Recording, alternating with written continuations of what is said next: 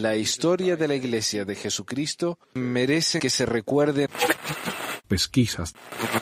Mormonas.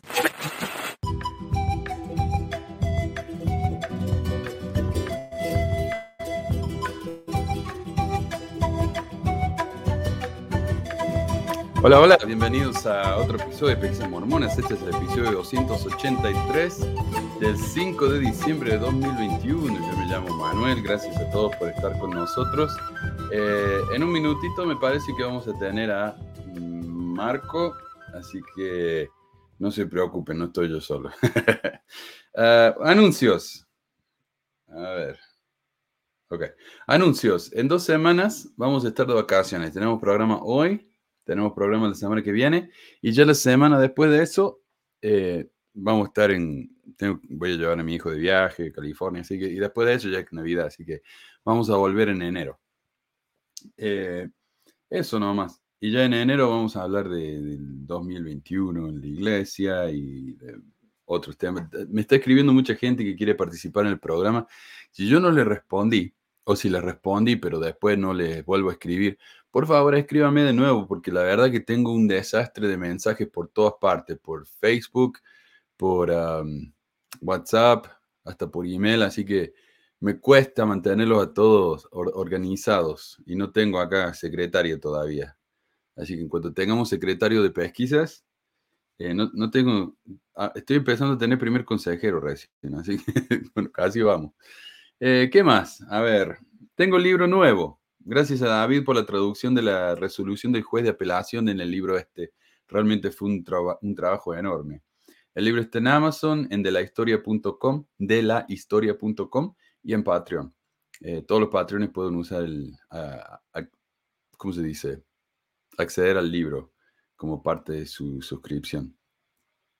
El libro se centra en el caso de un chico que se llama Michael Jensen uno que abusó sexualmente de un montón de niños de entre 3 y 12 años y fue sentenciado a entre 35 y 70 años de prisión. Eventualmente fue comulgado de la iglesia. El problema es que la falta de acción por parte de la iglesia causó que este chico siguiera abusando de menores en cada barrio al que, al que se mudaba, al que asistía, incluso en el mismo barrio, después de que había abusado de chicos, eh, iba y seguía abusando de más chicos. Eh, fue un desastre realmente esto.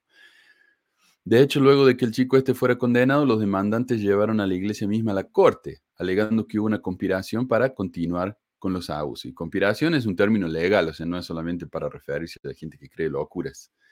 Eh,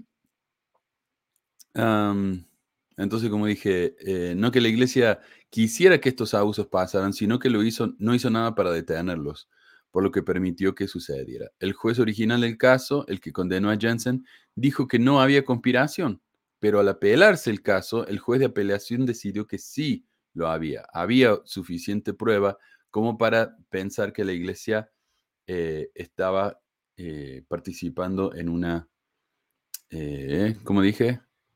Conspiración. Y aquí lo tenemos Marco. Hola Marco. Buenos días, buenos días Manuel. Buenos días a todos. ¿Cómo estás? Bien, bien, qué bueno tenerte. Estaba hablando acá de los anuncios del nuevo libro que tengo.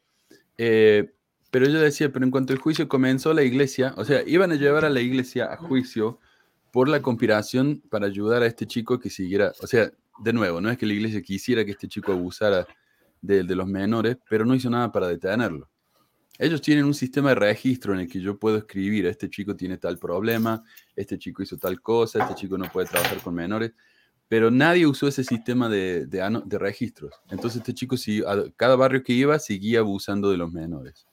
Eh, lo, contrataban para que fuera el niñero y cuando estaba solo con los chicos ahí abusaba, pero casi sin falta, en cuanto estaba solo con un chico abusaba. Y entonces demandaron a la iglesia, lo llevaron a la corte, eh, iba, era un juicio criminal, o sea, con, con eh, jurado y todo, pero antes de que, de que pudiera terminar el caso, la iglesia le pagó a los padres, a las víctimas, un monto indeterminado, no sabemos cuánto les pagó. Eh, nos suena familiar eso ahora, ¿no? Eh, sí, sí, sí, sí. Y al final no, sabemos, o, sea, ellos dicen, esto no es eh, admisión de, culpa, simplemente estamos tratando de resolver la situación para que esto no se alargue, para que no se arruine todo esto, arruinemos, ya, ya mandemos a la ruina de esta gente, tanto abogado. Bueno, eso es lo que dicen ellos. Pero es sospechoso, ¿no? Que la iglesia esté tan dispuesta a pagarle a las víctimas para que se callen. Eh, así que de eso se trata el libro. De nuevo, gracias a David por la traducción de la, de la resolución del juez. Eh, está lleno de notas, lleno de artículos del diario, actualizaciones del caso, así que si les interesa, tampoco es muy largo, unas 100 páginas. Eh, y ojalá que cuando se resuelva el caso Córdoba, tal vez tengamos material para, para otro librito. Vamos a ver. Ah, hoy no tenemos un tema principal, tenemos muchos. Y uno de los temas es uno que mencionaste vos, Marco, la semana pasada. Acerca del hijo de, del apóstol. Pero eso lo vamos a dejar para el último. Muy bien. Eh, mira, me llegaron varias preguntas. La mayoría de las preguntas me llegan por en el canal de YouTube. Jorge me pidió que hable del envenenamiento de José por parte de Emma. Yo había mencionado eso en el programa eh, acerca de... Uh, ¿cuál fue? Creo que la, mm, cuando José se murió y, y Brigham Young tomó la, la rienda, ¿cómo se llama eso? bueno. Eh, bueno, es el, la sustitución o... Sí, algo así, no sé. Bueno, en esa época Brigham Young tuvo muchos problemas con Emma porque eh, José es, mira, terrible para el dinero y no hizo división entre sus propiedades y las propiedades de la iglesia. Y, y Brigham Young decía, no, esto es nuestro. Y Emma decía, no, mío. Así que se, se, llevaban muy mal. Yo le digo cisma, ¿eh? Yo le digo cisma a eso. El cisma. El cisma de la iglesia, porque ahí en la muerte de José es cuando se dividen muchos, ya ves que había varios que se postulaban a ser el heredero de la iglesia. Entonces, yo para mí es un cisma que, que divide la iglesia. Eso es un buen punto porque Brigham Young no fue el único que, dijo que él tenía la autoridad. Hubieron otros y la gente siguió a esos otros, incluyendo al hijo de José Smith, a José III. Así que sí, nada más que Brigham Young era muy bueno para administrar, era un tirano. Entonces él, él no tenía ningún problema en decirle a la gente lo que tenía que hacer y le fue mejor que al resto. Pero sí, tenés razón, fue un cisma. Eh, pero bueno, acá tengo un artículo de Linda King Newell. Linda King Newell es la biógrafa de Emma Smith. Esta mujer fue, no sé si fue excomulgada, pero fue callada. Le dijeron a sus líderes que nunca más podía hablar en la iglesia porque había escrito un libro demasiado honesto acerca de Emma. Pero este es un artículo de Dialogue que escribió ella. Dice, José consiguió un respiro con Emma sobre el matrimonio plural cuando recibió la ordenanza más alta de la iglesia, la segunda unción. O sea, Emma recibió la segunda unción el 28 de septiembre de 1843 o poco antes. Había recibido su investidura y había sido sellada a José por la eternidad la primavera anterior. Pero en noviembre, los merodeadores en las afueras de la ciudad habían comenzado a saquear, quemar y azotar. La relación de Emma y José volvió a mostrar signos de intenso estrés y ambos sufrieron problemas de salud. En un discurso de la conferencia de 1866, Brigham Young contó esta historia. José llamó a su esposa Emma a un consejo secreto y allí le habló de la vez que ella se había encargado de envenenarlo. Y él le dijo que era una hija del infierno. O sea, José supuestamente le dijo eso a Emma, dice acá Brigañán. Y literalmente la mujer más malvada de esta tierra, que no había nadie más malvado que ella. Le dijo de dónde sacó el veneno y cómo lo puso en una taza de café. Ah, cuando entró en su estómago, corrió a la puerta y lo vomitó. La historia parece extraña, dice Nio. ¿Cómo pudo José pensar tal cosa? Pero si lo dijo, la lógica nos dice que debió ser cierto. ¿Cómo pudo Emma haber hecho tal cosa? La evidencia sugiere fuertemente que José efectivamente hizo la acusación, pero que se equivocó al concluir que Emma trató de envenenarlo. El, em, episodio necesita un contexto más amplio. La entrada del diario de José del 5 de noviembre de 1843 describe que se enfermó repentinamente mientras cenaba y vomitó tan violentamente que se dislocó la mandíbula. Creía que lo habían envenenado, pero se recuperó lo suficiente como para asistir a una reunión de oración en el salón de la tienda esa noche. Eh, sí, el, la tienda esa, la tiendita de madera que le dicen, tiendita de tronco, algo así, es la tiendita donde arriba eh, hacían la reunión de los profetas y creo que ahí hicieron las reuniones del, eh, ¿cómo se dice? Las investiduras del templo antes de que se construyera el templo. Ese edificio fue muy importante en la historia de la iglesia. Tal vez alguna vez podemos hablar específicamente de eso. Esta fue una reunión del quórum de los ungidos, aquellos que habían recibido sus investiduras.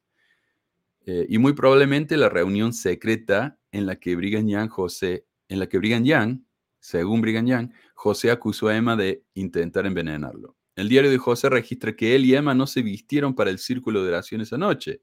Significativamente, los miembros no podían participar en el círculo de oración si tenían resentimientos contra alguien más en el grupo. Entonces, Newell dice, ¿ves? José estaba enojado con Emma, por eso no participó en el círculo. Sí, vamos. Aunque honestamente no sé si José le preocuparía ese tipo de cosas. No creo que haya sido tan, eh, tan reglero, no sé.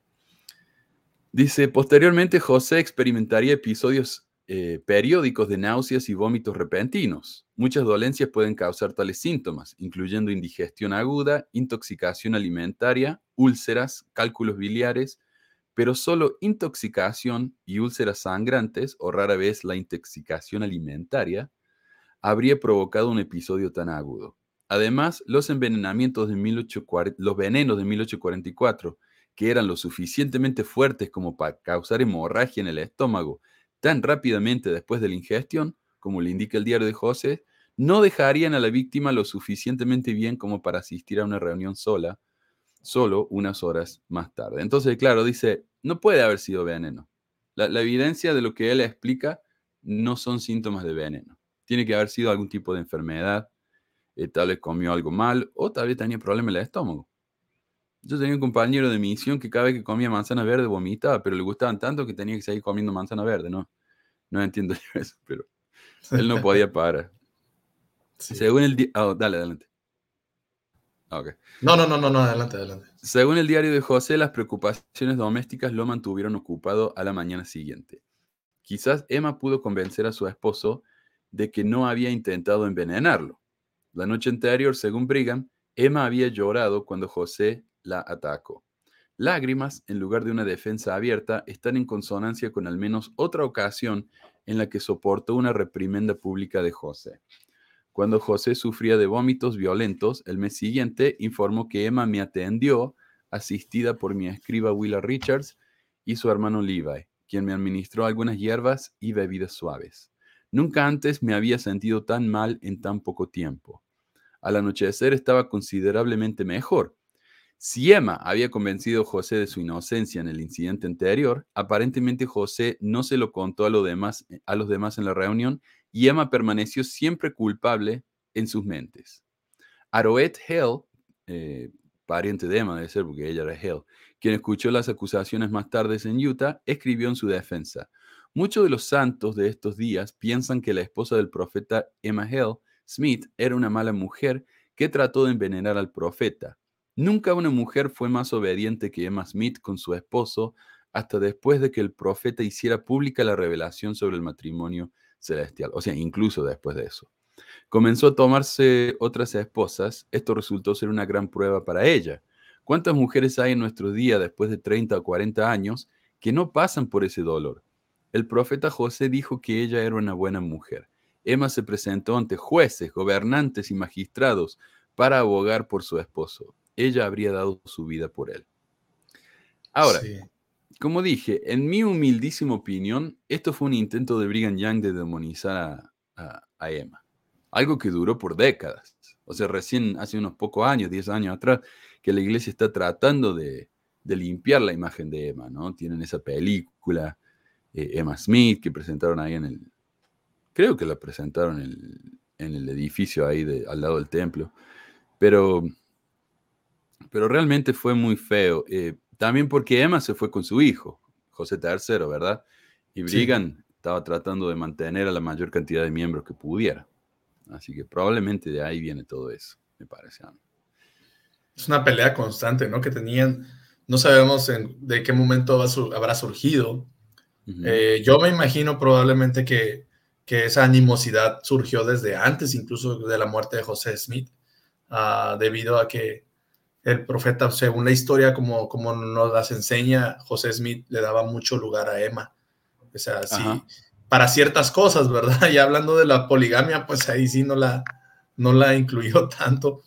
Pero, pero sí la tenía en cierta posición como de autoridad, vamos, vamos a decir una posición privilegiada algo que los apóstoles o su círculo tal vez podría envidiar. Y claro, ella fue la primera presidenta de la Sociedad de Socorro, que en esa época la Sociedad de Socorro era mucho más independiente de lo que es hoy. O sea, ella tenía autoridad real, no como ahora.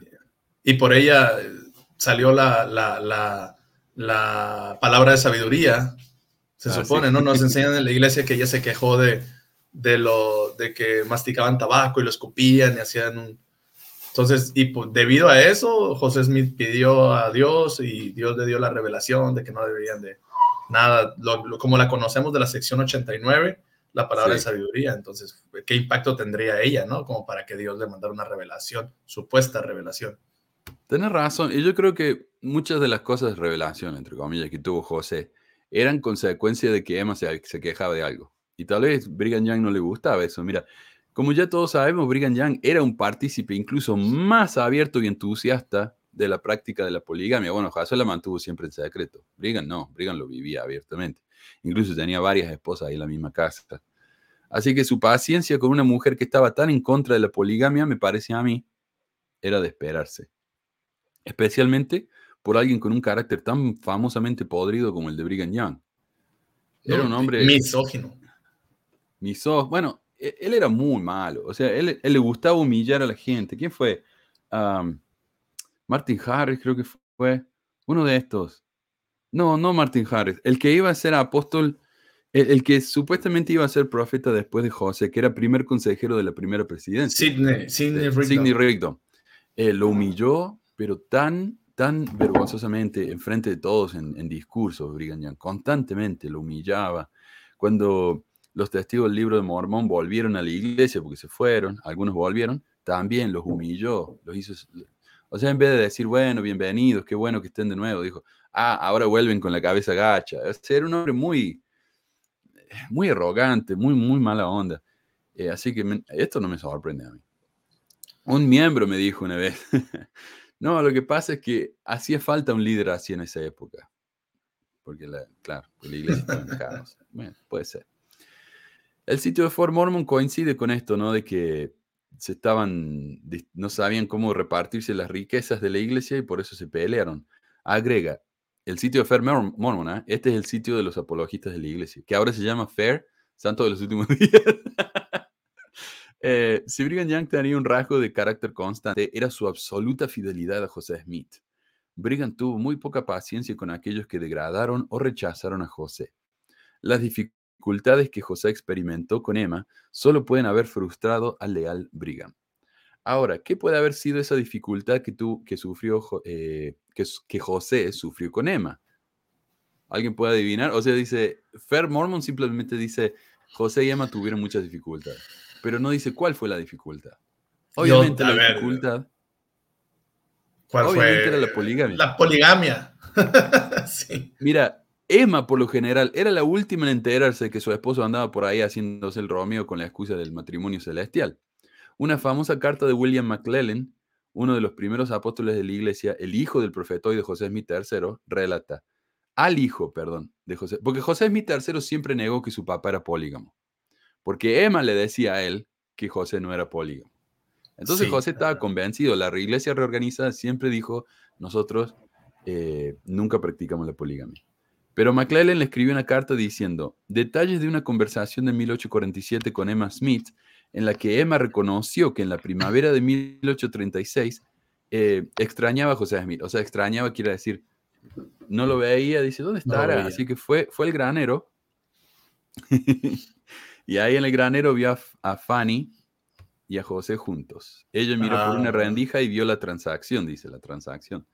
E, ella también me dijo que esta historia era verdaderamente cierta. Así que la pobre siempre era la última en enterarse como decimos en México, los cachó con las manos en la masa. sí. Y de hecho, por eso también se fueron algunos de los testigos del libro Mormon que decían, esto es realmente asqueroso. Yo no quiero saber más nada con esto. Sí, creo que eh, Oliver Cowdery, Oliver Cowdery fue el que dijo eso, ¿verdad? Esa, esa frase y entró en problemas. Yo creo, Manuel, la verdad, en la historia sabemos que hay muchas ahora sí contrapartes que, que, nos enseñan como puntos a favor, puntos en contra, pero ahora yo he tomado una posición en ya casi no confiar en ninguno de esos personajes que tuvieron que ver con el mormonismo, mm. del mormonismo mm. primitivo, ni siquiera en Emma Smith, Manuel, ni siquiera en oh, ella. O sea, en nadie. Tenemos prueba de que Emma Smith ha mentido para defender Claro. Así que no, te Primeramente esa, o sea, la que ya mencionaste tú, que mentía, le dijo a sus hijos que su esposo nunca había practicado el matrimonio plural o la poligamia, cuando toda la evidencia arrojó que sí. Entonces, ¿por qué ella mentiría? O sea, lo hacía tal vez por, por su reputación, por la fama, por amor, no sé, o sea, por cuidar su, su legado. Entonces, a veces uno piensa cuando ve, eh, encuentra la declaración, bueno, lo que siempre te repiten los líderes de que los tres testigos del libro de Mormón, sí, se alejaron de la iglesia, fueron excomulgados, pero nunca negaron su testimonio del libro de Mormón. Y, y, para ellos la única respuesta viable es que no lo negaron porque es cierto. Es la única respuesta posible. Mm, omiten que puede haber otras 20 respuestas. No lo negaron porque no querían desprestigiarse en vida, no lo negaron porque no querían que su, legado, su familia quedaran como unos, como que el abuelo fue el mentiroso, no lo negaron porque en el futuro tal vez les iba a traer eh, monetariamente un sustento, o sea, ganancias. Hay un sinfín de, de razones por las cuales ellos, pues, o sea, no pueden negar el libro mormón. Por eso todos estos individuos que también hay pruebas de que han mentido en ciertas ocasiones de la historia, como Emma Smith. Entonces, sabemos que para mí el más mentiroso, el gran más mentiroso, pues José, José Smith y, los líderes que le siguen. Pero a su círculo de amigos tuvieron que crear también una, una farsa, una cierta cantidad de mentiras. No, sí, sí, sí, sí. Ah, a veces yo me pregunto si esa mentira es, como dijiste, uh, nos engañó si ahora admitimos que nos engañó, vamos a quedar mal. O sea, Oliver Cowdery era abogado. Si él admitía que lo engañaron tan fácilmente, su carrera tal vez iba a ir al pique, ¿no? Para abajo. Entonces, hay, tanta, hay tantas razones para explicar por qué esta gente hizo lo que hizo, fuera de sabían que la iglesia era verdadera. Mira el pobre Martin Harris, se unió como a tres iglesias después de ser mormón y testificó de todas. de todas, ¿no? Decía que las las otras planchas de este señor, este, Strang.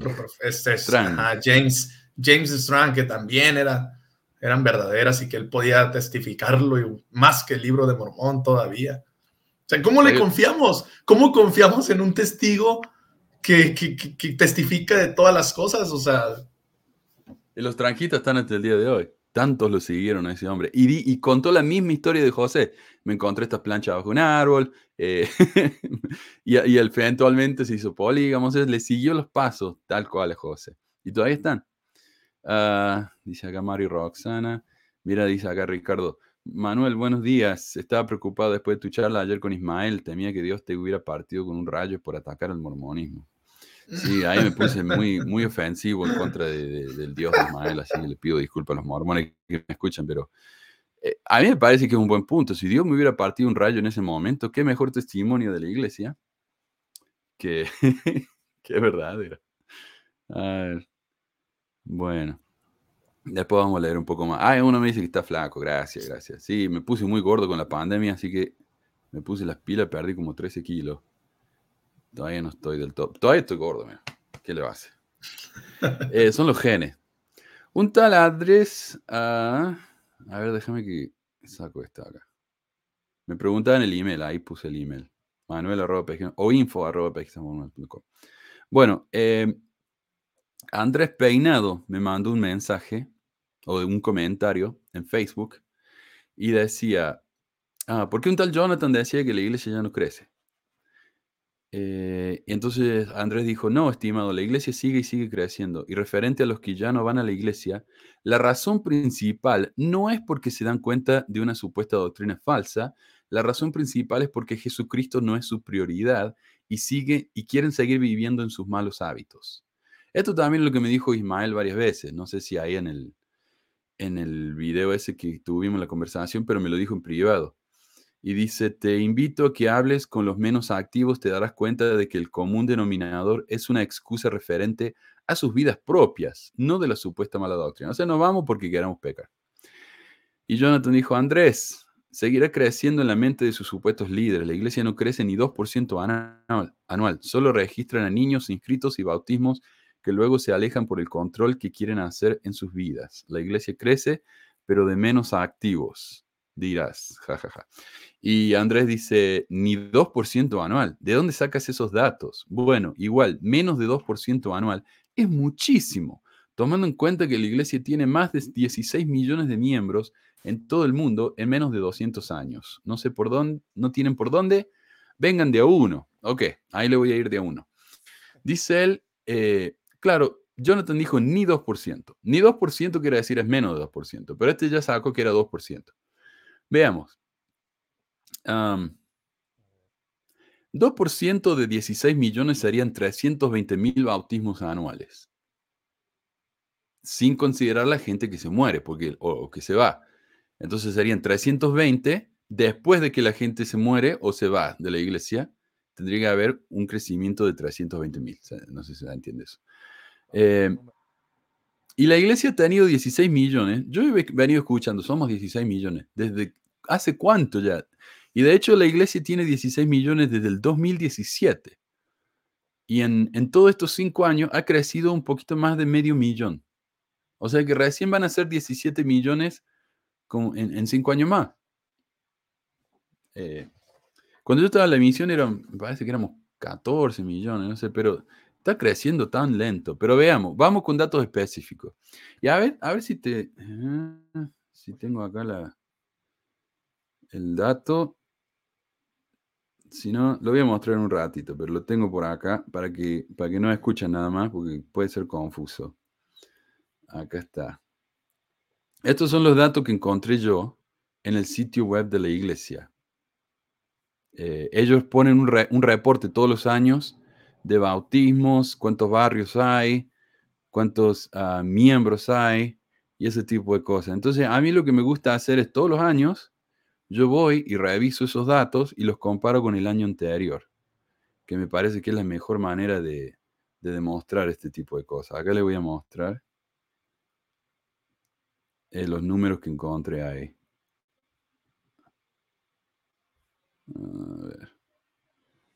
Ahí está. Estos son los datos que dieron en 2020 sobre 2019, o sea, el año, el año pasado. Estacas 3.437, Misiones 399, Distrito 542, barrios y, barrios y ramas 30.940. ¿Ok? Misioneros 67.021, miembros 16.565.036, nuevos bautismos de niños 248.835, conversos 248.830. No, eso no debe estar bien. A ver, no sé, a mí me parece que me confundí. Pero, o sea, hay un crecimiento bastante grande del, en el 2019. Nuevos templos, hay seis. Memphis, Tennessee, Oklahoma City, Oakland, ah, Oakland California, Raleigh, ah, North Carolina, Frankfurt, Asunción y Baton Rouge en Los Ángeles. En la conferencia de abril del 2021 dieron estos datos acerca del 2020. Estacas 3.463, o sea, 26 más que el año anterior. Misiones, 405, 6 misiones más. Distritos, 537, 5 menos. Lo que me parece a mí también es que muchos distritos se hacen en estacas. Entonces, tal vez en, lugar de desaparecer, se hicieron en estacas. Por lo que en lugar de 26 estacas nuevas, hay 21 más. Ah, barrios y ramas, 31.136 o 196 más que el año anterior. O sea, hay un crecimiento.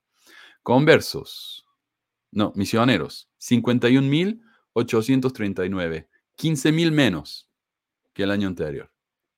Miembros, 16.663.663, o 98.627 miembros más.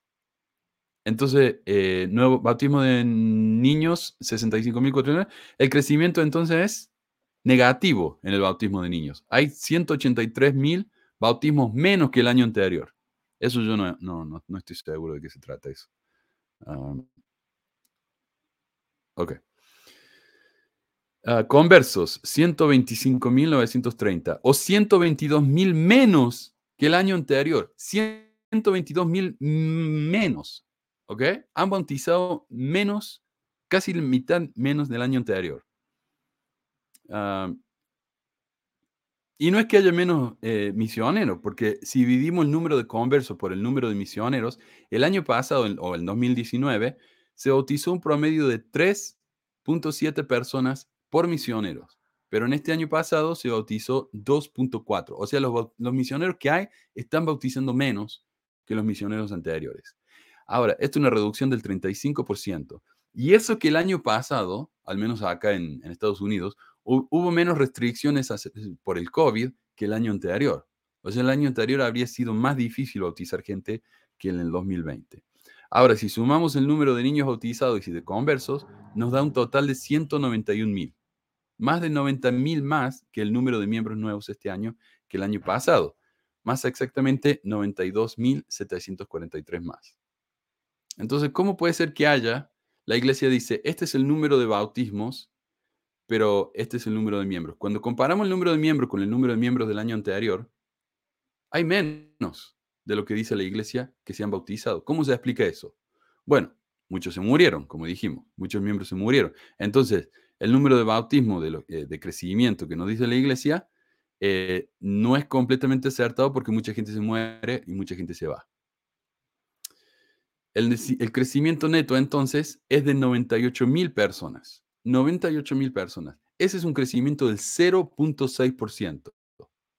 O sea, definitivamente, definitivamente menos del 2%. La Iglesia Católica, por su parte, está creciendo en un promedio del 1.5%. Dos veces y medio más que la Iglesia Mormona. La Católica, a la que no va nadie. Y esa iglesia no tiene misioneros, no tiene campañas televisivas y casi todos los días salen con un escándalo nuevo de abuso infantil. Y sin embargo, crecen más que la iglesia mormona. ¿Cuántos templos nuevos hay en este año? Uno, en Sudáfrica.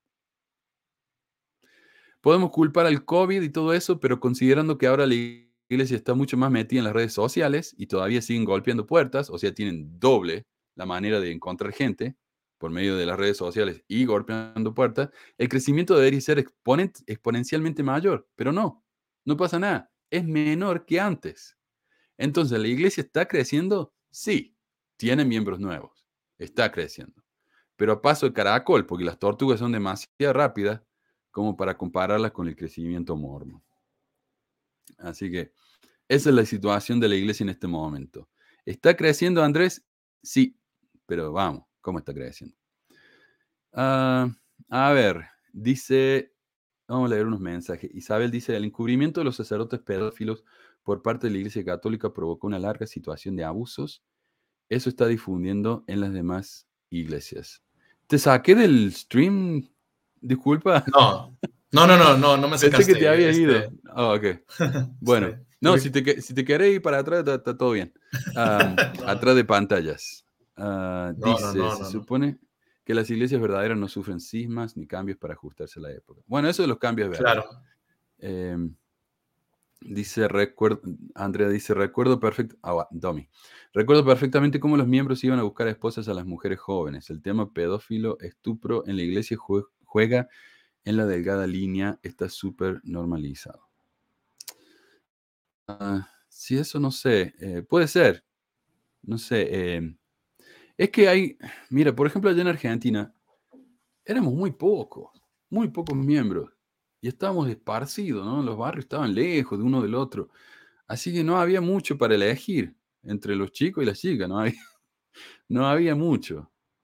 Eh, así que si tienen que ir a las mujeres jóvenes, tal vez es por eso, no sé. Sí, sí, sí, sí. pero sí es, sí es en parte verdad este comentario cuando los misioneros, este, eh, los misioneros ven sus prospectos en la misión luego regresan por ellas y son jovencitas, ¿no? En su mayoría son jovencitas que ahora sí que están ahí con las mujeres jóvenes en la organización y ellos pues ven la, como las apantallan, soy misionero y así, yo, por eso deciden hacerlo, ¿verdad?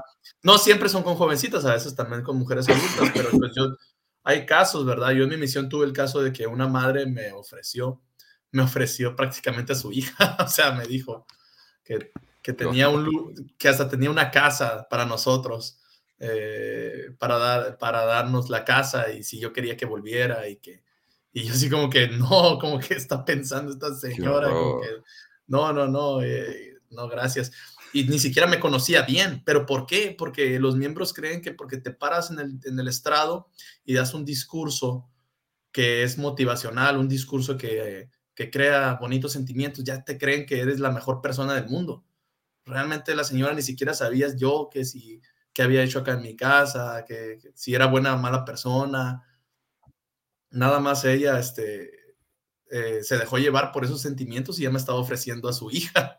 Entonces, como que no, estoy totalmente en contra de eso, de que, de que las personas ahora sí que emitamos un juicio no más por un discurso o por, una, por un discurso motivador o halagador o por una charla, una, una, una, capacitación, como le dicen, de algún 70 de área que viene y nos enseña.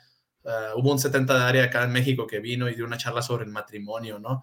Y, y, es curioso porque en el templo, en, en el templo ya ves que mencionan una parte de la, en la investidura sobre que quieres religión mezclado con las filosofías de los hombres, te dice, te dice el supuesto eh, Satanás, le dice a los apóstoles, ¿no? Que ustedes quieren religión mezclados con las filosofías de los hombres, eh, es lo que les voy a dar. Y en la iglesia, eso es lo que, es lo que, lo que se da mucho, ¿verdad? Nos dan mucha religión mezclada con filosofías de los hombres.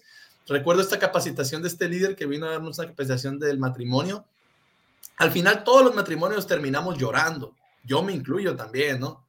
Pues sí, o sea, llevó la, estas personas tan preparadas para dar un, un speech a toda, la, a toda la gente, llevarnos por citas este, eh, conmovedoras y al final terminan pues así, te pegan, te, te, dan sentimiento. Este, nos hicieron que, por ejemplo, yo, que, que le pidiéramos perdón a nuestra esposa por nuestras faltas, que nos volteáramos a ver y que le pidiéramos perdón a nuestras esposas por nuestras faltas. Y pues obviamente pues uno está claro, ¿verdad? Te volteas y perdóname mi amor por, por esta cosa que hice mal y todo, pues nos da sentimiento y pues lloramos. Entonces sales de esa reunión, oh sí, él es un elegido de Dios. No, pues claro que no. ve a otras reuniones, ve a otros lugares, con personas igual y vas a tener el mismo resultado. Ve a, otra, ve a una capacitación religiosa, que no sea religiosa, que sea así, de motivación personal, vas a tener el mismo resultado. Entonces hay que tener mucho cuidado con eso. Eh, pero sí, en la misión, los misioneros gozan de esa, de esa posición como elevada. Creo que antes más, Manuel, creo que ahora ya no tanto, pero antes sí, o oh, él es el de, mira, mira, hay que respetarlo. Oh, mi, toma mi hija, es para ti. Sí, no sé cómo será ahora. Pero acá, acá hay barrios de solteros en Estados Unidos, porque hay tanto, ¿viste?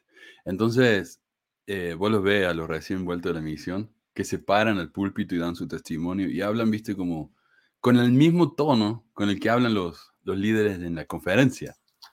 Porque ellos sienten que haciendo eso demuestran lo, lo digno lo espirituales que son y las chicas se van a, le van a tirar las bombachas como hacían con, con Tom Jones. Eh, pero sí, y hablando de las mujeres jóvenes, mi obispo, acá en mi último, bueno, no era mi obispo, era consejero del barrio. Cuando yo me fui se hizo obispo y ahora es presidente de esta. El tipo es maestro de seminario. Acá es una carrera eso. Vos podés estudiar para ser maestro de seminario. Y te dedicas a eso. Después te, te haces presidente del SEI, director del SEI, no sé. Pero él se casó con una de sus estudiantes, eh, una chica del secundario. Cuando ella se graduó del secundario, se casaron. Y el tipo ya era maestro, o sea, ya había vuelto a la misión, se había graduado de la universidad. Así que la diferencia de edad es, una locura. Así y bueno. Hablaba muy lindo, así que se hizo, se hizo líder. Ricardo dice, ¿cómo que lo envenenó con una taza de café? ¿No se supone que los mormones no deberían tomar café? Exacto, exacto. Por eso me parece tan estúpida la historia esta de que José no quiso tomar, ¿qué fue? Whisky o algo así, cuando lo operaron de la pierna demostrando que él ya vivía la, palabra de sabiduría antes de que la palabra de sabiduría existiera. Pero el tipo le daba el café y el vino como nada, ¿no? Sabemos que cuando lo asesinaron en la cárcel de Liberty estaban tomando vino. Em, el libro este de las cartas de Brigham Young eh, fue controversial porque en una de las cartas él admite que le cuesta dejar de masticar tabaco Dice, ah, tengo que dejar esto porque es malo. y él ya era profeta. Así que bueno. Buena, buen comentario. Y bueno, pasemos al tema entonces de, de John W. Taylor, del que mencionaste. Me dio curiosidad cuando lo mencionaste la semana pasada. Este tipo no estaba en mi radar, así que investigué un poco. Y más que hablar de él, voy a hablar de las cosas alrededor de él. Por ejemplo, me llamó eh, la, atención lo que dijiste de que él era tan joven. Sí. Cuando se hizo apóstol. Eh, busqué, buscando así quién eran los apóstoles más jóvenes, encontré un sitio en, en LDS Living. Eh, y LDS Living es una revista que pone la iglesia por medio de Desert Book. O sea, esto es una, una revista que venden ellos con fines de lucro. Pero tiene un artículo con los apóstoles más jóvenes. Bueno, apóstoles y líderes en general. Y yo, sorpresa, son todos hijos de líderes de la iglesia. No, qué raro. George W. Beam fue llamado a los 70 a los 14 años. Don Carlos Smith fue llamado a presidir el quórum de sumo sacerdote a los 19 años. Y en esa época el sumo sacerdote era, era como, casi como ser una, una teoría general. A los 19. Joseph F. Smith fue ordenado elder y enviado en la misión a los 15 años. George A. Smith fue llamado a ser miembro del primer quórum de los 70 a los 17 y como apóstol en el quórum de los 12 a los 21, lo que lo convierte en el apóstol más joven en, más joven en servir en el quórum de los 12. Sin embargo, no fue el apóstol ordenado más joven, porque esto es raro, o sea, parece que había apóstoles que no, no eran parte del quórum de los 12. Eh, John Willard Young fue la persona más joven en ser ordenado apóstol, lo que sucedió durante un evento privado en 1855. El presidente Brigham Young ordenó apóstol a su hijo Willard, eh, John Willard Young, de 11 años, poco después de que John recibiera la investidura del templo. ¿De 11 años? 11. Wow. Aunque nunca se está la información de los 12. 11 años. No sé para qué sirve entonces ser apóstol si no va a estar en el quórum, pero bueno. Yo creo que fue una de esas de las locuras, una de las locuras de Brigham Young, ¿no? una ocurrencia que le habrá pasado. Y, de seguro muchos estuvieron en contra de eso, pero alégale a él. Él era el mero jefe, entonces uh. no, podías discutirle. Si yo quiero que mi hijo sea apóstol a los 11 años, lo va a hacer. Se calla. Me lo dijo, Dios. Pues claro. Ah, George A. Smith nació en 1817 y era primo del profeta José Smith. Según el 10.org, George A. Smith estaba eh, profundamente comprometido con la iglesia desde su bautismo en 1832. Caminó con el campo de Sion en 1834. Fue expulsado de Missouri con sus padres enfermos en 1838 en 1840, cuando estaba tan enfermo que podía apenas caminar se fue a la... Oh, cuando estaba tan enfermo que apenas podía caminar, se fue a la misión a Inglaterra.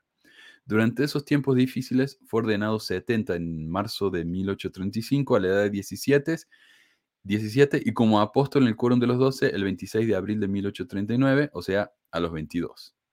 Más tarde se convirtió en un pionero prominente en el sur de Utah y St. George. St. George es una ciudad grande que hay allá cuando uno va a Las Vegas, acá desde, desde Salt Lake o del norte para en St. George, porque es la única ciudad grande que hay en el medio. Eh, St. George, Utah pudo haber sido nombrado en su honor, San Jorge. George A. Smith murió en 1875 a la edad de 58. Su nieto y tocayo, George Albert Smith, más tarde se convirtió en apóstol y profeta de la iglesia. Pero no hay relaciones sanguíneas ahí, no, no hay, no, hay este oportunismo. No. no, no, es todo revelación. Eso es lo raro, o sea, encontramos que eh, por ahí había leído un comentario, ¿no? Que hay apellidos de peso en la iglesia, como Kimba, mm. por ejemplo, ¿verdad? Hay oh, apellidos de peso, entonces... Si alguien nos preguntó, ¿hay apellidos de peso? ¿Vos qué pensás? Eh, van cambiando, porque por ejemplo, un Kimball se casó, la hija de Kimball se casó con uno de apellido diferente, entonces ellos tuvieron hijo y ahora la, la, línea, los apellidos de peso son los apellidos de la esposa de la hija. Mm, sí. Entonces se van ampliando, ¿no? Pero sí, imagínate, ahora los Uchtdorf van a ser famosos para siempre en la iglesia y los hijos de Uchtdorf también. Eh, y todo eso. Eh, y Valar es, como sabemos, sobrino nieto de, El hermano de José Smith. Eso sí, lo, lo dejaron muy claro, ¿no? En Europa. Así que ahora los Valar es un apellido nuevo de peso en la iglesia. Así se va, se va expandiendo la cuestión. Pero estamos hablando de Taylor. El elder John W. Taylor era el hijo del presidente John Taylor. John que fue profeta de la iglesia, creo que fue el tercero. John W. Taylor fue ordenado por su padre como apóstol y miembro del quórum de los doce a los 26. Dos años después, 26. Hoy estamos acostumbrados que todos los apóstoles están en los 60. En esa época no. ¿Será que no había tanto para elegir? Dos años después, su padre escribió una revelación que los grupos fundamentalistas consideran escritura. La, la, infame revelación de 1886 fue supuestamente dada por el presidente Taylor y presenciada por varias autoridades importantes, incluido el apóstol George eh, Buchanan. Su finalidad, asegurar la continuidad del matrimonio plural ante la persecución y la censura formal. En 1890, el presidente Woodruff produjo el manifiesto que puso fin a la práctica de la poligamia en la iglesia. Sin embargo, los matrimonios plurales continuaron llevándose a cabo durante varios años por los líderes de la iglesia. El elder John W. Taylor fue uno de esos líderes que se casó de manera polígama después de 1890. Woodruff vino después de John Taylor. John Taylor tuvo esta revelación diciendo el matrimonio plural va a ser una ley, un requerimiento para siempre. Después de John Taylor se muere, viene Woodruff y Woodruff dice, no, no, no. Dios cambió de opinión. sí. En 1903, el apóstol Elder Reed Smoot fue elegido por Utah como senador de los Estados Unidos. Inmediatamente después, Smoot fue sometido a escrutinio sobre su posición en la iglesia y la práctica de la poligamia. ¿Vos sabés quién es Reed Smoot, Marco? No, no desconozco. Esto es una historia interesantísima que se remerece su, su propio eh, programa o serie de programas realmente, porque Smoot era un, era un miembro cualquiera de la iglesia, ¿verdad? No era nadie especial, pero eh, se postuló como senador y ganó. Fue el primer senador de Utah cuando Utah se convirtió en, en, estado. Oh, sí, creo que ya había escuchado de él. Sí, sí, sí. Él estuvo ahí también en, claro que le tundieron con el tema de la poligamia, ¿no? Sí. El Senado, cuando lo eligieron a Smoot, dijo: mm, Mira, los mormones son polígamos. La poligamia es ilegal. Si Smoot es legal, no podemos tener a un hombre que esté rompiendo la ley en el Senado. Entonces hicieron lo que se llama una audiencia, un hearing en inglés, que lo ponen al tipo ahí como en el, en el de los, acusados y los el resto de los senadores le hacen preguntas. Y tienen que llamar a testigos porque es como un juicio. y, y, le hicieron, eh, esto, este, esta audiencia duró muchísimo tiempo, meses. Y hoy los libros, que son las transcripciones de, esos, de esa audiencia, son tomos y tomos de eso. O sea, hay muchísimo material ahí, interesantísimo, preguntando acerca de la poligamia, de lo que creen los mormones. Es un tema fascinante. Eh, y eso trajo muy a luz el tema de la poligamia en Utah a la gente que no tenía idea de eso. Sí. Eh, se, se, llevaron a cabo audiencias en el Congreso, como ya dije, eh, siendo la poligamia un tema central. Cerca del comienzo de estas audiencias, el presidente Joseph F. Smith produjo el segundo manifiesto. Casualmente. Está, claro, todos los diarios están escribiendo, bueno, siguen la audiencia de Smith, eh, y justo a Smith le llega esta revelación diciendo, no más. Ahora sí, ahora sí, ya les prometo que ahora sí ya no. El segundo manifiesto, porque el primer manifiesto dijo nosotros no practicamos la poligamia, pero la gente seguía casándose. es que el, primero lo dio Woodruff, ¿verdad? y, ya, después este, tuvo que sacar otro, este, el presidente Smith. Sí. Ah, ya vamos a hablar de eso, pero vamos a mostrar también cómo después de la primera, del primer manifiesto diciendo que no se practicaba la poligamia, tenemos evidencia de que sí y la primera presidencia aprobó esos matrimonios. O sea, mintieron. Eh, renunciando aún más a la práctica de la poligamia de la iglesia con ese segundo manifiesto. Pero Smith también dio testimonio en defensa de Smoot. John W. Taylor fue citado al Senado, pero no se presentó, eh, sino que huyó a Canadá. El presidente Smith testificó que desde el manifiesto de 1890 nunca ha habido, que yo sepa, y ahí está el, ¿cómo se dice? El possible deniability, como la, probabilidad, la posibilidad de negar. De negar. Eso, dijo que yo sepa. Nunca ha habido, Ah, que wow. yo sepa, un matrimonio plural realizado de acuerdo con el entendimiento, instrucción, con, connivencia, consejo o permiso de las autoridades que presiden a la iglesia o de la iglesia en ninguna forma o figura. Hay muchos delincuentes eh, o personas que se enredan en, en- en- en negocios turbios que dicen, mientras menos me cuentes a mí, hazlo, hazlo. Pero mientras menos me cuentes a mí, mejor. Porque yo no quiero, yo no quiero tener esa, esa culpa. O sea, si a mí me interrogan, yo voy a decir, yo no sé, No sé. Sí, ellos lo hicieron. Pero oye, tú les diste el permiso, tú les diste, tú les dice, ah, le dijiste adelante, pero que yo no me entere. O, o sea, Bueno. Joseph F. Smith puede decir que él no supo de esto, porque el que dio el permiso en realidad fue Wilford Woodruff. Wood- Wood- Wood- Pero es muy difícil que Joseph F. Smith, quien era probablemente en esa época el presidente del Quórum de los Doce, no supiera esto. claro. Eh, es imposible pensar que él no sabía esto. Pero bueno, esto era evidentemente falso, ya que varios matrimonios plurales habían sido autorizados y celebrados por miembros del Quórum de los Doce, incluido John W. Taylor, desde Ahí está. 1890. Y como sabemos, John W. Taylor era parte del Quórum de los Doce.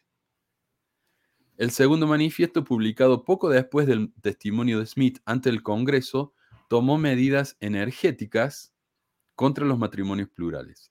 Además, extendió la prohibición a todo el mundo, no solo dentro de los Estados Unidos. Entonces, con el segundo manifiesto dijeron, ahora sí, en ninguna parte del mundo se permiten los matrimonios plurales en la iglesia. Y de hecho, la iglesia como que se fue al extremo. No solamente prohibieron los matrimonios plurales, sino que empezaron a perseguir a los polígamos. Y esto sucede hasta el día de hoy. Cuando la iglesia te dice en la recomendación para el templo, usted se asocia con algún grupo, ¿cómo que dicen? Eh, ah, no sé cuál es la expresión que usan, apóstata o algo así. Eh, no se refiere a pesquisa mormona, se refiere a los fundamentalistas, Ajá. queriendo decir, ustedes son parte de los fundamentalistas. Porque sabes que la otra cosa es que los fundamentalistas no es que no crean en la autoridad de la iglesia mormona eh, brigamita, ellos se bautizan en la iglesia, van a la iglesia, porque es más fácil que abrir su propia iglesia, Sí. más barato. Entonces ellos se bautizan, reciben las ordenanzas, ellos creen que esas ordenanzas son válidas y después van y hacen lo que quieren. Se casan con un montón de mujeres y todo eso. Los barrios acá en Utah, no me acuerdo el porcentaje, pero decían, en cada barrio de Utah hay probablemente un polígamo. Yo creo que es un poco extremo eso, pero definitivamente cuando yo enseñé en Bountiful, que es ah, un poquito justo al norte de Farmington, donde viven todos los apóstoles, en Bountiful, que es una zona que hasta hace unos años era un poco más rural, eh, yo enseñé a familias de los Kingstons, a chicos de los Kingston, que son la familia polígama de ahí, y todos sabían, ¿no? Pero, y se llamaban primos entre ellos. Sabemos que eran todos hermanos. Tuvimos el Eh, caso eh, hace un par de años de, de esta tragedia de la familia Levarón, ¿recuerdas? Ujú. Acá en Sí, México. sí, sí. que también ellos son de parte de, de, de, esa- de ese, de ese desapego, grupos fundamentalistas que llegaron a México porque aquí, pues también era ilegal la poligamia, pero Sí, como sí, no sí. había una ley tan fuerte o no había autoridades que la reprimieran, pues ellos vinieron aquí, hicieron sus comunidades y hasta el día de hoy todavía hay. Tengo que averiguar un poco más cómo, cómo fue ese arreglo, pero yo sé que los mormones hicieron arreglo con el gobierno de México diciendo, mire, yo sé que es ilegal acá en México ser polígamo, pero esta es nuestra tradición y, y ¿sabe qué? Nosotros le vamos a ayudar a la economía. Así que nosotros no nos vamos a meter con el resto de la población, vamos a hacer la nuestra, vamos a vivir en nuestra colonia, así que déjenos vivir en, en paz. Le dijeron que sí. Es como lo que pasó con Lincoln. Lincoln prohibió la poligamia, pero hizo un trato con Brigham Young diciendo, ¿sabe qué? Eh, es ilegal, pero mientras ustedes no se metan con nosotros, nosotros no vamos a meter con ustedes, eh, lo dejemos así. Ese Sí. tipo de cosas no eh, sucede. Hasta que Eh, llegó un punto en el que tenían que, que Ujú. resolverlo ya. Ya era demasiado. Con esto de, de Sí, sí. Smooth, ya fue demasiado público la Ya cuestión. fue- Y esto es Sí. mucho después de, de Lincoln. Um, pero también sí, los Bully, los, ah, los Levaron, todos esos sí se fueron a México justamente por, eh, apoyados por la iglesia para que hicieran ese tipo de cosas. A ver, y capaz que lea eso que acabo de decir porque lo tengo acá escrito. Mm, ¿Dónde estábamos? Ah, Yo quería mencionar que de, de John W. Taylor ah, encontré en una página de, de- de gente que está a favor de la iglesia, donde hace una biografía, lo reconocen como un líder muy espiritual y todo. Siendo Sí. apóstol muy joven, encontré algo que decía así. Dice, en la primavera de 1884 fue elegido para cubrir una vacante en el quórum de los doce apóstoles, siendo ordenado apóstol el 9 de abril de ese año por su padre, quien entonces era presidente de la iglesia, John Taylor. Años antes de su ordenación a este cargo, se había predicho que recibiría este llamamiento. La predicción fue hecha por una hermana que habló en lenguas en una, en una reunión de ayuno en el barrio 14 de Salt Lake City. Wow. Mira, mira, la predicción fue hecha por una hermana que habló en lenguas. O sea, años antes, o sea, ¿qué, qué, qué, qué está pasando? O sea, si en la iglesia no creen en el, en el don de lenguas, entonces, ¿esta hermana Hoy. supuesta le atinó? ¿O se cumplió su predicción? Que no Hoy, sé. hoy, hoy no creen en eso, pero acuérdate que en el- la dedicación del templo de Kirtland todo el mundo estaba hablando en lengua y veían ángeles y, No, y lenguas de cierto. fuego que caían, ¿no? Eh, sí, hoy no creen en eso. Eh, y yo creo que es para separarse, ¿no? De, de los pentecostales y eso. Eh, el segundo manifiesto, publicado poco después del testimonio de Smith ante el Congreso, tomó medidas energéticas contra los matrimonios plurales. Además, extendió la prohibición a todo el mundo. Oh, ya lo dije. Hasta 1904 la Iglesia había fomentado los asentamientos polígamos posteriores al manifiesto en México y Canadá. A raíz de las audiencias de Smoot y el segundo manifiesto, varios líderes de la Iglesia que habían tomado esposas plurales después de 1890 fueron presionados para que renunciaran a sus cargos. Entre ellos se encontraban los apóstoles Matías Cowley y John W. Taylor. Ambos renunciaron al quórum de los doce en 1905, pero continuaron siendo, siendo miembros, sí. Taylor sí. siguió siendo miembro acreditado, pero tuvo una disputa con el quórum de los doce sobre el matrimonio plural durante años después de su renuncia. En 1911, Taylor afirmó haber descubierto la revelación de 1886 entre los papeles de su padre. Taylor fue excomulgado en el mismo año. Eh, John W. Taylor produjo una copia de la revelación, no el original, escrita en su propia mano. Dicho esto, existen fotografías del documento original, pero el documento en sí no existe. El examen de esas fotografías ha, sugerido que, de hecho, el documento está escrito con la letra del presidente John Taylor. Es un poquito confuso. Sí, hay un debate, hay un debate porque muchos dicen que lo examinaron y que, que, que sí es la letra de- del presidente Taylor, que la revelación sí es este, completamente verídica. Pero hay, como todo, hay otra facción que dicen que no, que no concuerdan las letras. O sea, no, no, creo que ese tema no se ha metido tanto a escrutinio porque ah, la iglesia lo ha minimizado. Eh, pero sí, esa revelación creo que no, no podemos estar seguros si esa escritura es 100% real por John Taylor padre o si el hijo la modificó. Aunque es realmente estúpido, porque ya vamos a leer el cuerpo de la revelación, es bien breve. Pero básicamente dice que la poligamia es un, va a ser un mandamiento para siempre. Sí, Pero perpetuo. tenemos a Brigham Young diciendo eso desde el púlpito. Eh, entonces, ¿qué importa si Taylor lo dijo o no? Tenemos a Brigham Young afirmando eso. Pero claro, la iglesia dice que no, que no puede ser real porque no les conviene. Los, los fundamentalistas dicen que sí, que sí es real porque les conviene. Pero no sé. Es Es como que- el tema de la poligamia. Jo- José no practicó la poligamia, pero Brigham sí. Bueno, entonces, ¿qué diferencia? Hoy en, hoy en día este, aún se, se cree en la poligamia, lo sabemos. O sea, Ujú. eh, aún los miembros, eh, los que más conocen, ¿verdad? Que son pocos, ¿verdad? Ya lo demostró Ismael ayer, eh, o cuando tuvo tu edad. Eh, los miembros, en, Ah, sí. si no es, ¿cómo se dice? La práctica, pero sí en doctrina o en principio se cree en la poligamia, ¿verdad? Por ejemplo, si ya, ya lo has mencionado reiteradas veces, si te casas y tu esposa fallece, bajo ciertas circunstancias te puedes volver a sellar a otra persona y vas a tener a todas tus mujeres en el cielo. O sea, vas a tener un harem, un harem celestial, eh, ¿verdad? Y eso también minimiza a las mujeres, las hace las hace como si fueran, como esa, esa, esa creencia de antes de que las mujeres solamente eran para, para tener hijos, pues, para... Ajá. Ahora, no solamente si fallecen, porque mira, eh, el caso de mi cuñada, ella se divorció de su esposo y él se volvió a casar y se selló. Entonces él eh, literalmente le estaba sellado con su nueva esposa y con su esposa anterior. Ella, por su parte, quiso volver a casarse y tuvo que mandar una carta a la primera presidencia para pedir que le anularan el sellamiento para poder sellarse con su nuevo esposo. Él no tuvo que hacer eso. Él estaba sellado oh, ah, yo, pensé que los hombres también tenían que pedir el anulamiento del sellamiento para volverse a sellar. Es muy injusto todo eso, es realmente asqueroso, mira. Por eso, ah, yo le, si, yo, si le preguntas a un miembro fiel, este, ya he escuchado conversaciones donde dicen, ¿y qué haríamos si de nuevo el Señor eh, trajera la poligamia de vuelta? Dicen, pues ni modo, tendríamos que ser obedientes y volver a practicarla. Escuché muchas veces eso yo y yo así como que... Mm, tenía mis dudas respecto y las mujeres en su mayoría eran las que decían, no, yo no podría, yo no podría hacer eso y así, ¿verdad?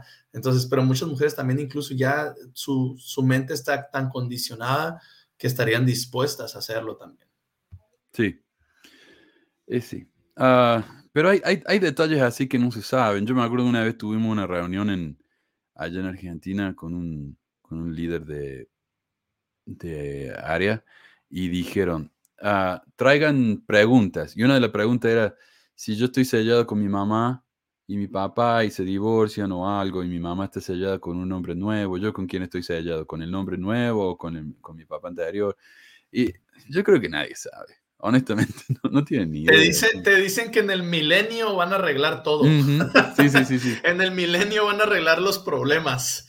Todos esos problemas que realmente cuando ya los ves, uh, pues ya los ves más a fondo, te das cuenta que, no tienen sentido, no tienen sentido que Dios, si, si Dios es tan poderoso y Dios existe y Él tiene un orden en todas las cosas, Él no necesita eso, no necesita que, que tengas que hacer una ordenanza para que estés con tu familia, o sea, si Él va a terminar acomodando a todos, ¿por qué tú tienes que estar haciendo eso? O sea, en la iglesia hay muchas explicaciones, ¿verdad? Que te van a dar así con bases espirituales, supuestamente, pero pues no, la verdad es que como tú también habías mencionado, es la única iglesia que te pone condiciones para, para estar con tu familia.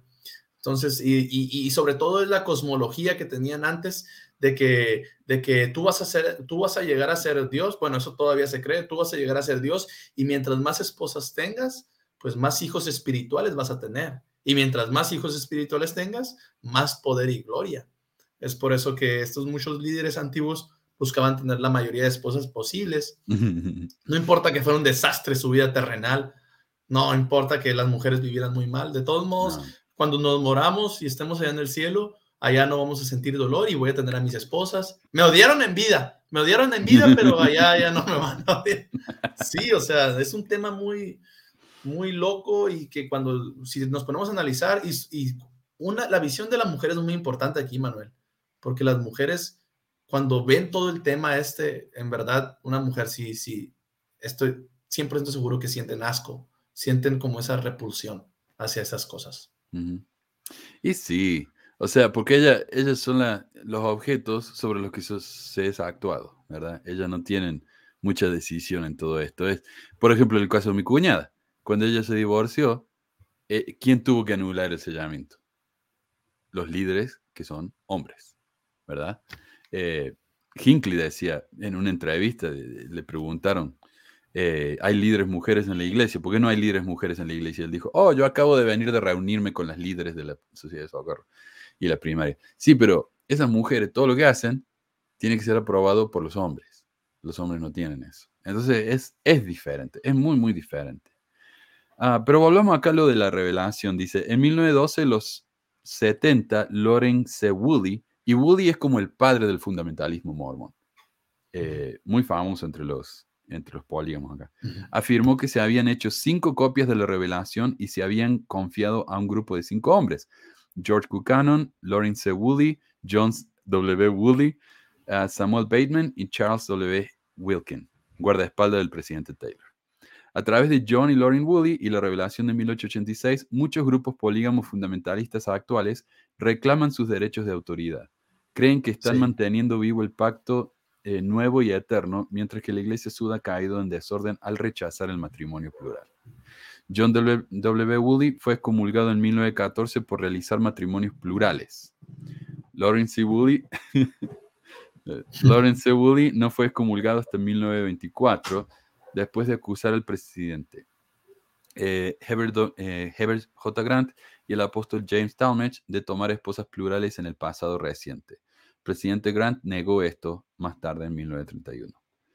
Em, ok.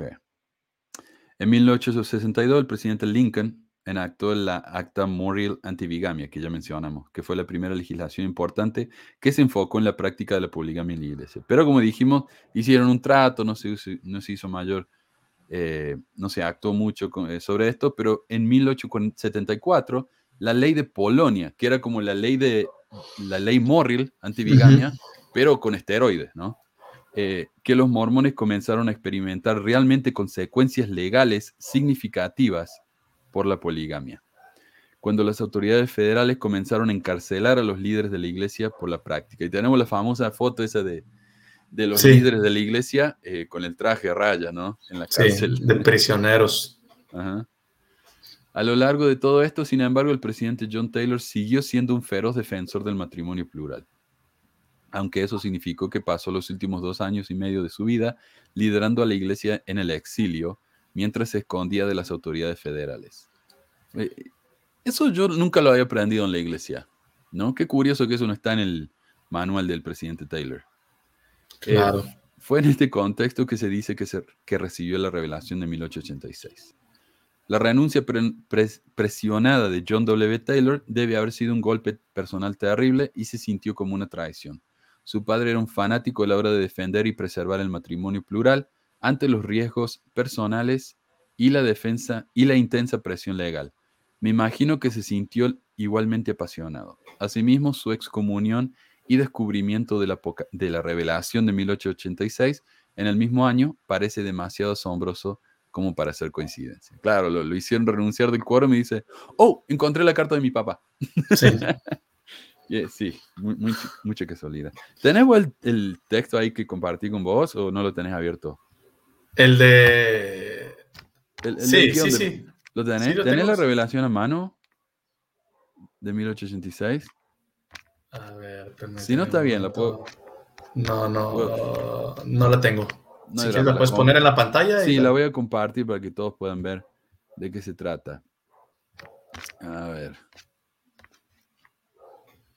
Ah, vamos para abajo. Ahí está. ¿Se ve? ¿O no la compa- Ah, no la compartí todavía. Acá. No apreté el botón. Ahí está. ¿La ves bien, Sí, Marco? sí, sí, ¿La la podrías leer? Sí, claro que sí. Sí, la, eh, vamos a empezar. Revelación de 1886, dado al presidente John Taylor el 27 de septiembre de 1886. Hijo mío, John, me has preguntado acerca del nuevo y eterno pacto. ¿Hasta qué punto es obligatorio para mi pueblo? Así dice el Señor. Todos los mandamientos que doy deben ser obedecidos por aquellos que se llaman a sí mismos por mi nombre, a menos que sean revocados por mí o por mi autoridad. Y, ¿cómo puedo revocar un convenio eterno? Porque yo, el Señor, soy eterno y mis convenios eternos no se pueden abrogar ni eliminar, pero permanecen para siempre. No he dado mi palabra con gran claridad sobre este tema. Sin embargo, no muchos de los de mi pueblo han sido negligentes en la observancia de mi ley y en el guardar mis mandamientos. Y sin embargo, los he soportado durante muchos años. Y esto debido a su debilidad, debido a los tiempos peligrosos. Y además, es más agradable para mí que los hombres usen su albedrío con respecto a estos asuntos. Sin embargo, yo, el Señor, no cambio, ni mi palabra, ni mis convenios, ni mi ley. Y como he dicho hasta ahora por mi siervo José, todos los que quieran entrar en mi gloria deben obedecer y obedecerán mi ley. Y no he mandado a los hombres que si eran la simiente de Abraham y querían entrar en mi gloria, debían hacer las obras de Abraham. No he revocado esta ley, ni la haré, porque es eterna, y los que entren en mi gloria deben obedecer sus condiciones. Aún así, aún así. Amén. es un buen punto. La ley de Dios no cambia, pero ahora resulta que sí, cambia constantemente. Y esto es lo que me, dijo, eh, me dijeron varios ahí en el canal. No, pero si el, líder nuevo, eso es lo que importa, no el líder anterior.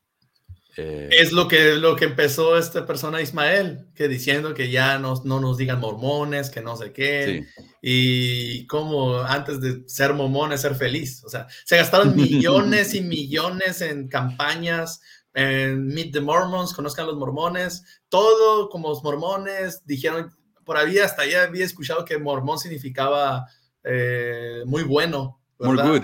Ah, de ahí viene el More Good Foundation, es porque Mormón es más bueno, sí. More Good Foundation, Mormón, pero como la etimología, ¿no? Quisieron explicar la etimología de la palabra. y ahora resulta que, no, ya no quiero decir nada. Resulta que somos pecadores por decir mormones o por la iglesia mormona o mormón.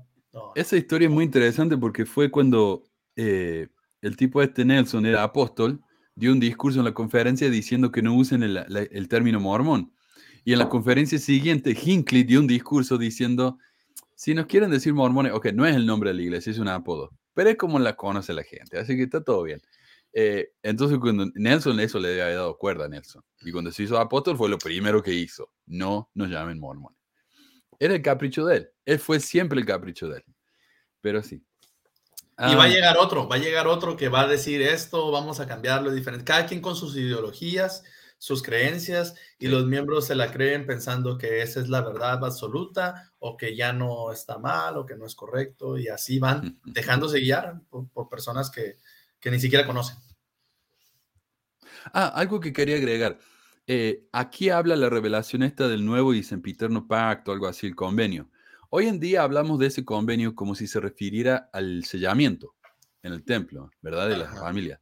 Pero eso siempre significó el matrimonio plural es simplemente que hoy, como está en Doctrina y Convenio, en vez de eliminarlo, la iglesia que hizo le cambió el significado. Hoy, hoy ya no significa matrimonio plural, significa la familia eterna, el sellamiento. Pero vamos. Y eh, ahí, Manuel, por, ahí por eso, por eso está el cambio ese de que lo, que tú decías de que hay que, que la iglesia te condiciona para estar con tu familia. Realmente antes eh, no era esa condición, o sea, eh, eh, eh, siempre ibas a estar con tu familia, pero tuvieron que adaptarlo para que lo del matrimonio celestial, que en realidad era matrimonio plural, sonara que es sellarte con tu familia, nada más, con tu esposa nada más y con tu familia. Pero no, en realidad era con muchas esposas, entonces tuvieron que adaptarlo y cambiarlo. Ahí está. Así que bueno, eso es lo que tenía para ustedes para hoy. Ah, antes de irnos, voy a, voy a hacer un cierre acá. Y después del cierre voy a compartir una experiencia que me, que me mandaron, una experiencia personal, y con eso ya nos vamos. Eh, pero antes de eso, porque no voy a hablar después de la experiencia personal, después de eso se va a acabar. Pero antes de irnos, quería recordarles algunos de los anuncios que hice. En la semana que viene es el último programa del año. Después de eso ya nos vamos de vacaciones de, de Navidad. Pero voy a seguir subiendo material porque tengo historias personas, una historia personal que me mandaron que es bastante larga y está muy interesante. También tuve una hermosa conversación ayer con un señor de México llamado Alfredo Corola, eh, un hombre de 75 años que nos contó cómo, era la iglesia en esa época y también una experiencia bien interesante que tuvo él con la iglesia. Así que ese material lo voy a ir subiendo cuando no estemos acá en el aire. Así que algo va a haber. Eh, pero bueno, eso era todo lo que quería compartir. Eh, no sé si tenés algo más, Marco. Si no, ya, ya estamos. Estás en, estás silenciado. Ah, ah, sí. Gracias, Manuel. Antes, pues sí, agradecerles a todos que nos escucharon, que tienen eh, paciencia. y este, pues antes, nada más quería cerrar con el hecho de que precisamente este hijo de John Taylor, que eh, cuando falleció y todo excomulgado, después, años después, y tal vez en un futuro podamos hablar de ese tema, recibió sus bendiciones otra vez por medio de una ordenanza de reposición de bendiciones cuando ya estaba cuando ya estaba fallecido. Entonces, eso eh, es interesante porque muchas veces nos han dicho líderes y en el libro Mormón que esta vida es el tiempo que tienes para arrepentirte, ¿verdad? Y para para esta vida es nada más, después de la otra vida ya no tienes. Entonces, ¿cómo es posible que alguien que fue considerado un enemigo de la iglesia y que fue excomulgado después de 20 años o no sé cuántos años después, con una oración ya le restituyeron, muerto, estando muerto, le restituyeron sus, todas sus bendiciones mágicamente? Entonces, es otra contradicción que hay en la iglesia y ojalá que después podamos hablar de eso, Manuel. Y es todo, muchas gracias. Sí, sí, hagamos. Eso también pasó con el, con el chico este eh, que era antinazi en Alemania, que era miembro de la iglesia y escribió panfleto en contra de los nazis, pero la iglesia estaba aliada con los nazis, así que los comulgaron de la iglesia por ser un antinazi. Hubert, algo así. Eh, y después de que se, que se murió, que lo hicieron fusilar por ser antinazi, eh, lo volvieron a, a bautizar y todo eso, pero sí. Eso, eso es una, ay, eso me da mucho coraje, Manuel, porque es como, es una característica con la iglesia católica. Es más, la iglesia mormona tiene muchas características con la iglesia católica, desde el cisma, desde todo, pero la iglesia católica también venía haciendo esto. Mataron a Juana de Arco y después la canonizaron, es una santa. Y así, o sea, y hay miles de, muchos personajes que han sido martirizados por la religión o, que han sido atacados, juzgados de rebeldes o no sé, de herejes, y al final después, ah, años después, perdónenos, este, nos equivocamos y no, Él es un santo. Entonces, no creo que Dios obra así, Manuel, pero bueno.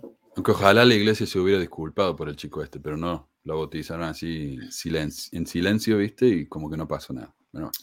Muchas gracias. Muchas gracias, Marco. Muchas gracias a todos por escucharnos. Entonces, acá tenemos entonces la historia a la que yo llamo cuando los líderes no tienen respuestas.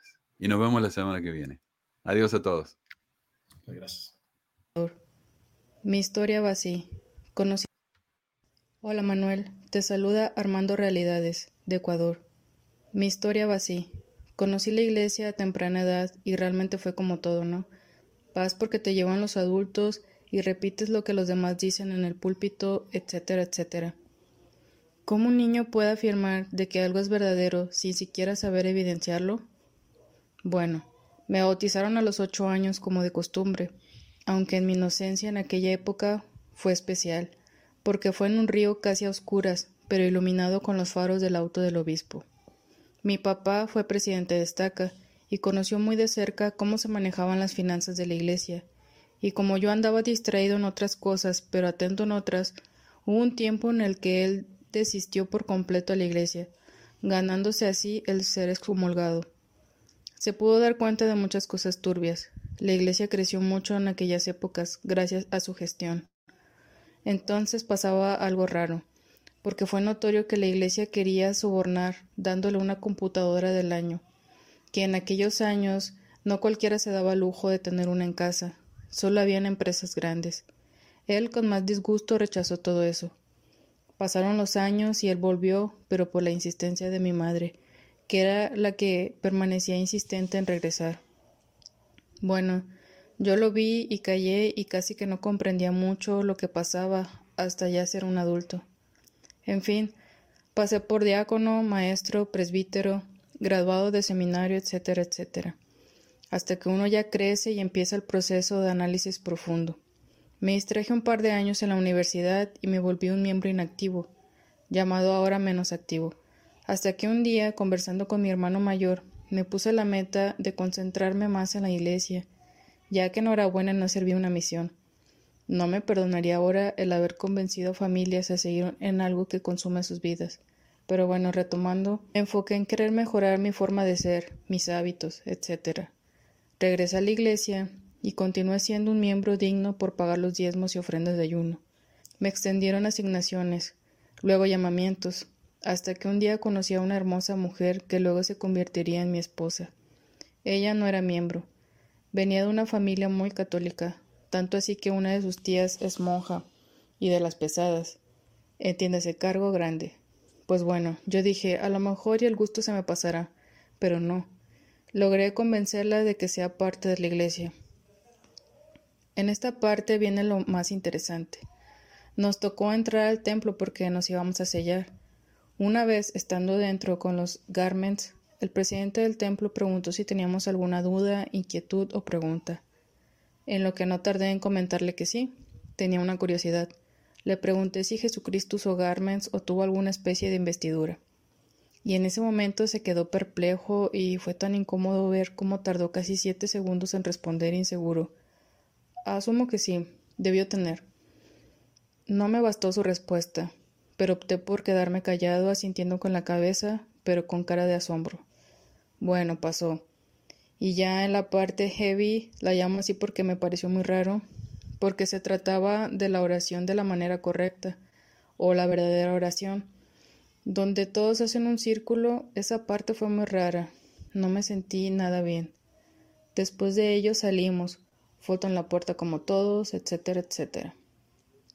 Ya siendo un miembro ejemplo, que pagaba a tiempo sus diezmos, me llamaron sumo sacerdote, y en plena pandemia los discursos eran insistentes en pagar los diezmos. Eso fue algo que detonó mi alejamiento final. Me tocó más de tres domingos distintos hablar sobre el mismo tema en varios barrios, siguiendo a pleitesía lo que el área obligaba, hasta que llegó el momento decisivo para ponerle un alto a todo esto. Empecé a cuestionarme los, saludos que se hicieron, empecé con la intriga de que realmente significan los símbolos del garment, entonces me estrellé con que José Smith fue grado 33 de la masonería. Los saludos del templo son los saludos masones, y los símbolos del Garmen son la escuadra, el compás y la regla. Evidentemente la masonería data de 1717 y constituida oficialmente desde 1723, quedando en claro que José Smith fue un farsante que copió todo aquello y algunas cosas que después investigué como el plagio del libro mormón, con la obra original The Late War Between the United States and Great Britain de 1819. Para no alargar tanto el asunto, iba encontrando más y más cosas con las cuales nos quedamos perplejos mi esposa y yo, hasta que en una ocasión me encontré con un viejo amigo que también había pertenecido a este circo, y bueno, él sí sirvió a la misión y tuvo mayores experiencias difíciles. Para concluir, yo sabía que hace algunas décadas mi padre había rechazado a la iglesia. Entonces viajé con mi esposa a visitarlo, con la excusa de salir a comer unas empanadas. Salimos a conversar tranquilamente, nos sentamos en un bonito parque, mi papá, mi esposa y yo. Él presentía que algo le quería decir, a lo mejor y quería recibir noticias buenas, después de esta larga pandemia y situación difícil. Pues bueno, le dije que quería darle una noticia, entre mi habla y manos temblorosas, le dije que ya no iremos más a la iglesia. A lo que él sorprendido levanta su mirada y me pregunta ¿Cómo así? Directamente le dije Ya sabemos que hemos vivido una mentira toda la vida y que la iglesia definitivamente no es verdadera. Mi padre con lágrimas en los ojos me dijo Yo sabía que este día llegaría. Yo lo sé desde hace muchos años, pero continúo asistiendo por tu madre. Ella se siente feliz y tiene amigas. No puedo arruinar eso. Viendo el amor que mi papá tiene por ella, pude comprender que el amor va más allá de estar equivocados o no. Es ser feliz, complacer, compartir. Yo dejo que sea feliz mi madre a pesar de que sé que vive equivocada. Pero mi padre me dio un fuerte abrazo y me dijo que estaba contento con la noticia que le di. Ahora vivo mucho mejor que antes, en todos los sentidos. Ya imaginarás cuánto peso soltamos mi esposa y yo. Sentimos ese alivio de no estar con el yugo tan limitados. De las cosas que lamento, y bueno, muchos también, es de haberles regalado mi dinero.